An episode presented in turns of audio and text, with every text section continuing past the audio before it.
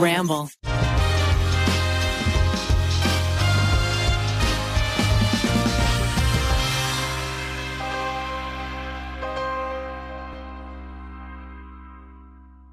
Bienvenidos a un nuevo episodio de Tu Voz al Desnudo. Soy Juan Sebastián Torres. El programa especial de hoy está relacionado con el amor, los conflictos y el rechazo reflejados en cuatro historias inéditas enviadas por nuestros fieles oyentes. En este episodio me encuentro con tres colegas que nos estarán acompañando. Ellas son María Paula Sánchez, Nicole Caicedo y Yorlet Pérez. Como ustedes saben, al terminar de escuchar cada historia, los cuatro haremos una intervención que consiste en opinar y aconsejar. Iniciamos el programa con una historia que nos llega desde la ciudad de Barranquilla. Recuerden que sus identidades se mantendrán en el anonimato y las voces que escucharán son interpretaciones hechas por los asistentes del programa para mantener su privacidad completamente protegida. Bueno, mira, la situación es la siguiente. Eh, estoy en una relación hace seis meses más o menos con una chica que se está proyectando mucho conmigo. Hasta el punto que ya me siento presionado y hasta de cierta manera como obligado a estar con ella. Yo me metí con ella porque me pareció una chica muy linda. Pero la verdad es que no tengo interés en comprometerme en algo serio.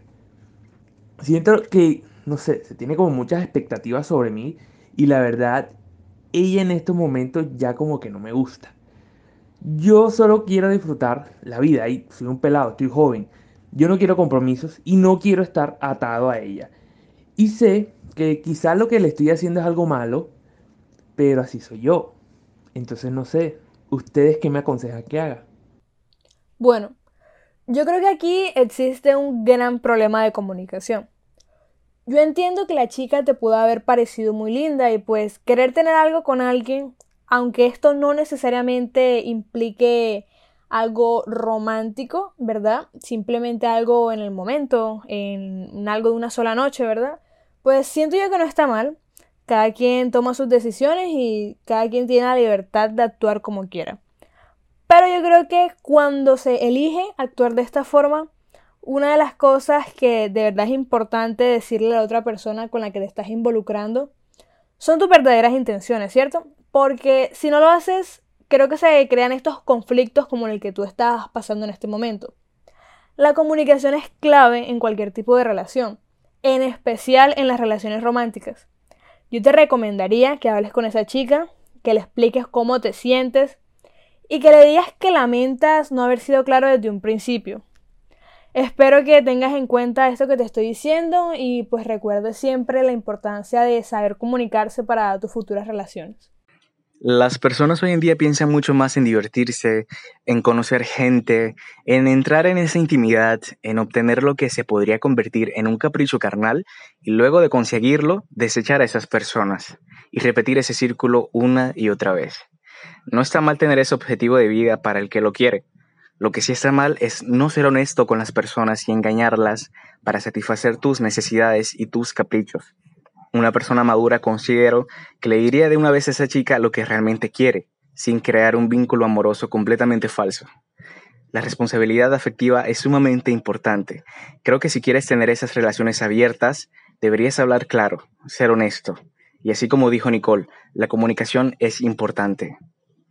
Así que yo espero que logres reflexionar y darte cuenta que hiciste muy mal en engañarla. Bueno, ya sabemos que es importante la comunicación y dejar a un lado la conveniencia de una relación, pero enfocándonos en la chica, no está bien idealizar a una persona, no importa quién sea, una mamá, una prima y bueno, en este caso una pareja, puesto que las personas muchas veces no van a reaccionar como uno quiere. En gran parte de los casos la pareja no es un adivino como para saber en qué está pensando ni en qué está esperando la otra persona que se convierta él. Cada quien debe dejar de lado todo tipo de idealizaciones en la otra persona, porque cada individuo es autónomo, es diferente, y a menos que uno se lo diga, van a actuar de la manera en la que mejor les parezca. Además, antes de entrar a una relación, dedícale tiempo a conocer y a detallar quién es la persona. Sé su amigo, observa cómo se comporta ante las situaciones buenas o malas que le pasen, y piensa si realmente la persona con la que quieres entrar a una relación es esa. Por último, añadir que ese peso del ideal que tienes en tu mente, la otra persona no lo podrá cumplir al 100%. Y si sigues esperando que así sea, la única que va a salir decepcionada eres tú. Bueno, teniendo en cuenta tu historia y todo lo que han dicho mis colegas, quiero agregar que le tienes miedo al compromiso, quizás por salir lastimado más adelante, pero ten presente que debes saber realmente qué quieres para que no le causes daño a otra persona que realmente está estable.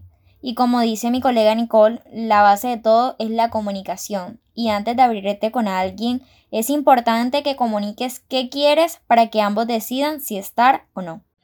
Nuestra siguiente historia también se sitúa en Barranquilla. Escuchemos.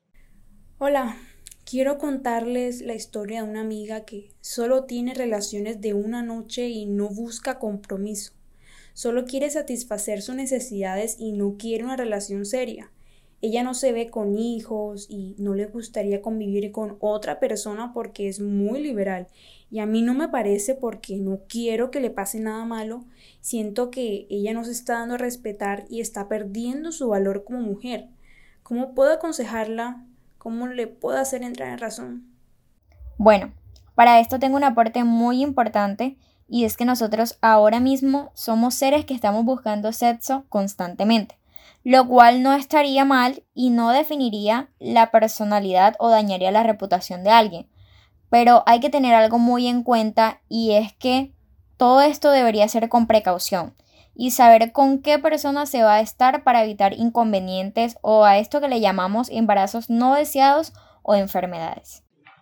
Bueno, esta es un poco similar a la historia anterior. Yo considero que en esta ocasión tu amiga sí es honesta en sus relaciones interpersonales, ya que ella tiene claro lo que quiere y lo que hace. Pienso que se debería respetar las decisiones de las personas. Yo no veo que ella le esté haciendo algún mal a alguien con su comportamiento. Eh, es una mujer liberal que disfruta de su sexualidad como quiere. En pleno siglo XXI no debería considerarse eso como algo polémico ni nada por el estilo. Por otro lado, deberías entender que muchas personas no piensan en hijos, en compromisos y mucho menos en parejas. Para mí está bien hacerlo, porque no deberíamos sentirnos obligados a seguir con todas las normas que impone la sociedad para lograr la realización personal, ni para ser respetados, porque debemos serlo, seas como seas. Y además, lo que hagamos no debe cuestionarse después de que no se le haga daño al otro. Bien es cierto, en la actualidad las personas buscan desarrollar sus vidas de manera individual, donde solo piensan en sí mismos y no tengan que cargar con la responsabilidad ni de hijos ni mucho menos de una persona que no es de su sangre. De igual manera, como existen personas que aún sueñan con casarse y formar un hogar, hay otra gran parte que quiere desarrollarse todo lo que desee de manera personal. Son estilos de vida distintos pero ambos dignos de respeto. Por ende, la situación de esta chica es respetable, porque mientras no lastiman a alguien externo como la situación anterior y sea lo que ella realmente quiere, está bien. Lo único que sí le aconsejaría sería cuidarse mucho de cualquier tipo de enfermedad de transmisión sexual, porque ahí sí estaría tentando contra su bienestar. Pero mientras ella lleve relaciones sexuales responsables, estoy de acuerdo. Y si ella quiere llevar su vida de manera liberal y sin ataduras, ni nosotros ni tú como amiga puede imponerle lo contrario. Bueno, ya para finalizar con el tema, me gustaría centrarme un poco en algo que dijo Juan Sebastián respecto a la decisión de tener hijos. Y es que creo que esta es una decisión bastante importante en la vida de cualquier persona. Y creo que esto es algo que jamás, pero jamás debe ser tomado a la ligera. Los hijos son una gran responsabilidad y requieren muchísimos cuidados. Y creo yo que por una tarea tan grande como esta es necesario estar 100% comprometido con ella. Creo que si tu amiga no desea o por el momento no está planeando ser madre, deberías respetar su decisión, ya que solo ella conoce las razones por las cuales no está interesada en dar ese paso. Quizás en un futuro ella cambie de opinión, no sé, o quizás no lo haga, ¿sabes? Esto es algo que solamente ella puede decidir. Y yo creo que lo mejor que puedes hacer es apoyarla y entender que no todos somos iguales ni queremos las mismas cosas. Y pues eso está bien, ¿cierto? Porque ser diferentes y la diversidad eh, es algo que nos hace humanos. Y si de verdad eres una buena amiga, siento yo que respetarás sus decisiones. Continuamos con otra historia, esta vez nos llega desde Montería. Hola, muy buenas. Me comunico con ustedes para un consejo. Desde que tengo conciencia he sabido que soy gay. Cuando era pequeño asistía a un colegio católico y una vez le expresé cariño a un compañero de una manera que no era considerada normal.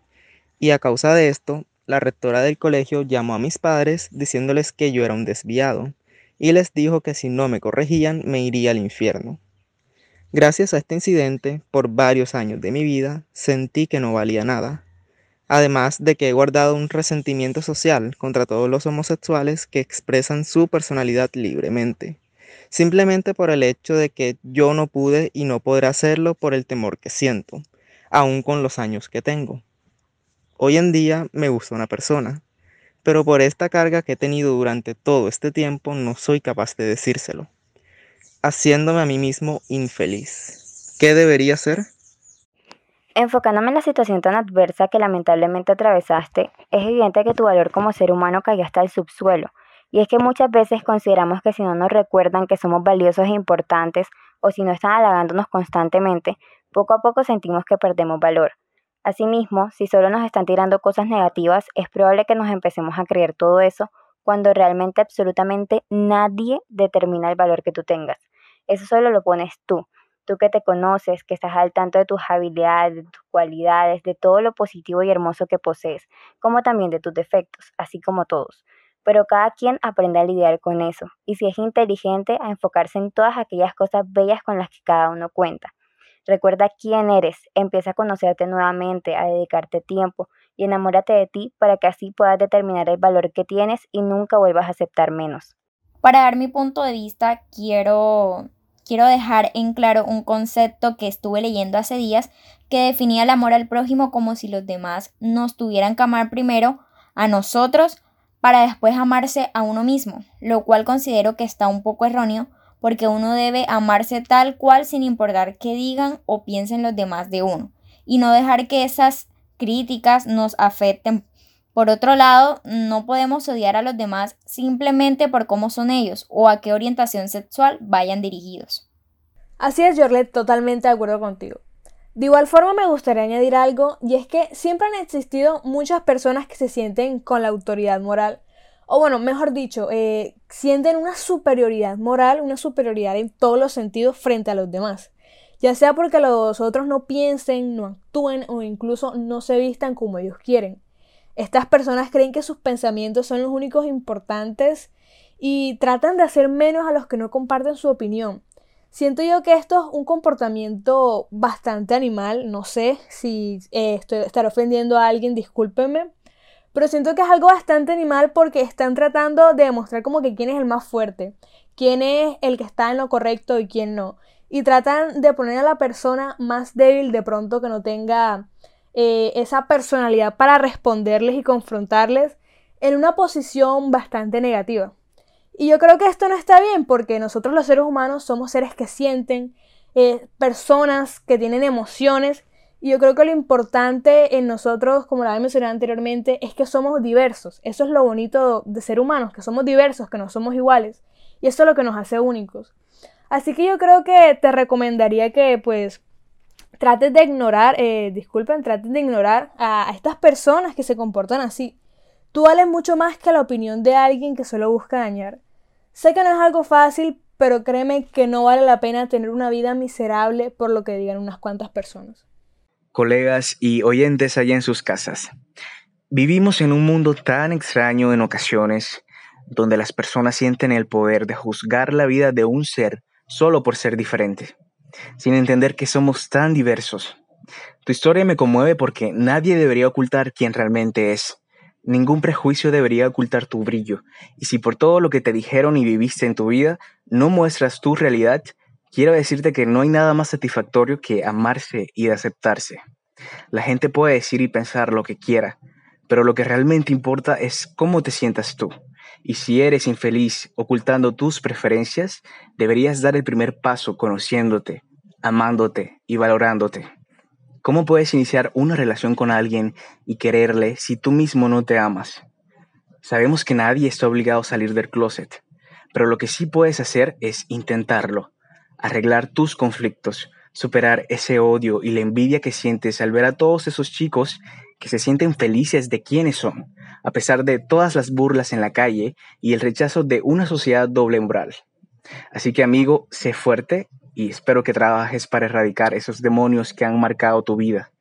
Por último, me gustaría recordarte que esto es simplemente nuestra opinión y que nosotros no somos profesionales. Así que te recomendamos buscar una ayuda profesional que sea experta en ese tipo de temas. Y finalmente, nuestra última historia de este especial nos llega desde la ciudad de Bogotá. Eh, buenas. Bueno, les quería comentar mi situación. Eh, hace ya un año que ando buscando trabajo, pero, pero nadie me quiere contratar. Eh, por lo general es por el rechazo, por mi lugar de origen. Yo soy de Venezuela, soy eh, padre de, tres hijos, soy cabeza de hogar y la situación está muy difícil desde, que llegué a mi familia. A mí siempre nos han rechazado eh, y juzgado, nos han tildado de criminales solo porque algunos venezolanos han dejado una mala imagen. Quería expresar este problema con, con ustedes porque es que realmente no sé qué hacer. Y acepto que me han ofrecido puestos, pero siento que, me han explotado laboralmente, he trabajado de más y no me pagan lo necesario. Y con eso, he, tratado de, mantener a mi familia este año. ¿Ustedes qué opinan? ¿Qué piensan que debería hacer? Algo que debemos entender, y no solo a raíz de esta situación, es que es completamente normal tener constante contacto con personas de cualquier lado del mundo. La tecnología es algo que ya lo permite, los viajes, las estadías en otros lugares, conocer nuevas culturas y nuevas personas no es algo fuera de lo común y menos en esta situación particular, debido a que personas de nuestro vecino país están atravesando tiempos muy difíciles. Asimismo, Colombia a nivel de empleo no es la mejor opción, ni siquiera para los propios colombianos.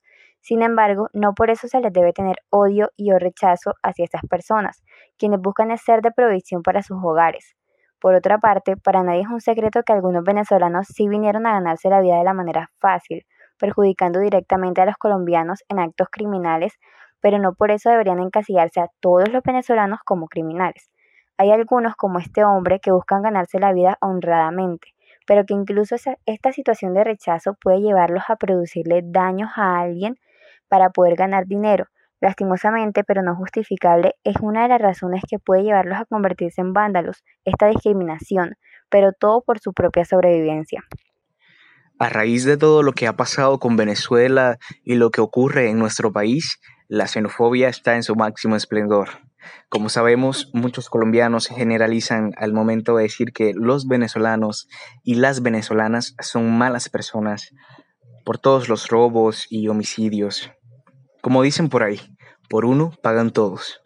Prácticamente muchas personas originarias de ese país han tenido que regalar su trabajo a cambio de unas monedas, vender tintos, dulces en los buses, en las diferentes ciudades del país, sumándole que deben enviarle dinero a sus familiares que se quedaron en Venezuela. Es duro darse cuenta de esta realidad. Respecto a esta historia, es normal que haya muchas personas que le temen a lo desconocido a eso que no se dan el tiempo de, conocer, y más si es de una población que la tiene mal tachada, por decirlo así, con todo el respeto.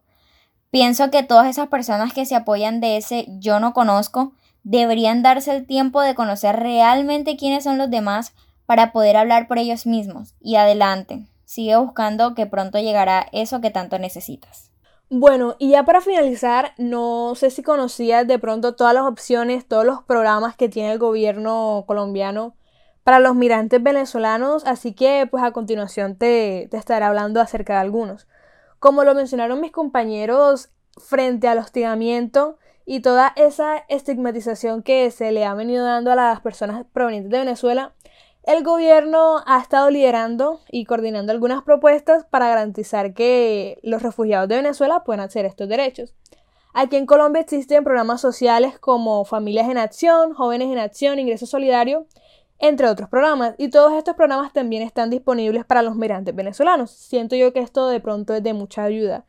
De igual forma se está haciendo entrega de refrigerios e hidratación eh, en la frontera con Venezuela kits alimentarios, kits de aseo e higiene personal, kits de abrigo y alojamiento temporal por dos noches en algunos sitios autorizados. Sería bueno de pronto que en internet revisaras y buscaras cuáles son esos sitios autorizados. Todo al momento de ingresar al país. Y pues bueno, como tu principal problema ha sido para conseguir trabajo, eh, aquí a través de la página de Migración Colombia, si tienes todos tus papeles al día y entraste de manera legal por la frontera y no tienes ni antecedentes judiciales a nivel nacional e internacional, puedes aspirar a tener un trabajo digno. Ellos te dan un plazo de cuatro meses y después de esos cuatro meses lo más probable es que tengas un buen trabajo con un buen sueldo. Así que espero que de verdad todo lo que dijimos te haya servido y que muy pronto logras conseguir ese buen empleo para ayudar a tu familia. Les damos las gracias a todos nuestros oyentes por mantenerse fieles a nuestro podcast. A mis tres colegas, María Paula, Jorlet y Nicole, por acompañarme. Ustedes también son nuestros compañeros desde sus casas, analizando y reflexionando acerca de todas las historias que nos envían. Esperemos que con las reveladas en el día de hoy y las que vendrán, les ayuden a superar todo lo que les cause dolor, desesperación y miedo. Siempre respeten al otro y ustedes mismos, quiéranse y nunca se conviertan en un amor líquido. Recuerden que pueden enviarnos sus historias a través de nuestro correo electrónico cuéntanos ahora hotmail.com. Un abrazo y hasta la próxima.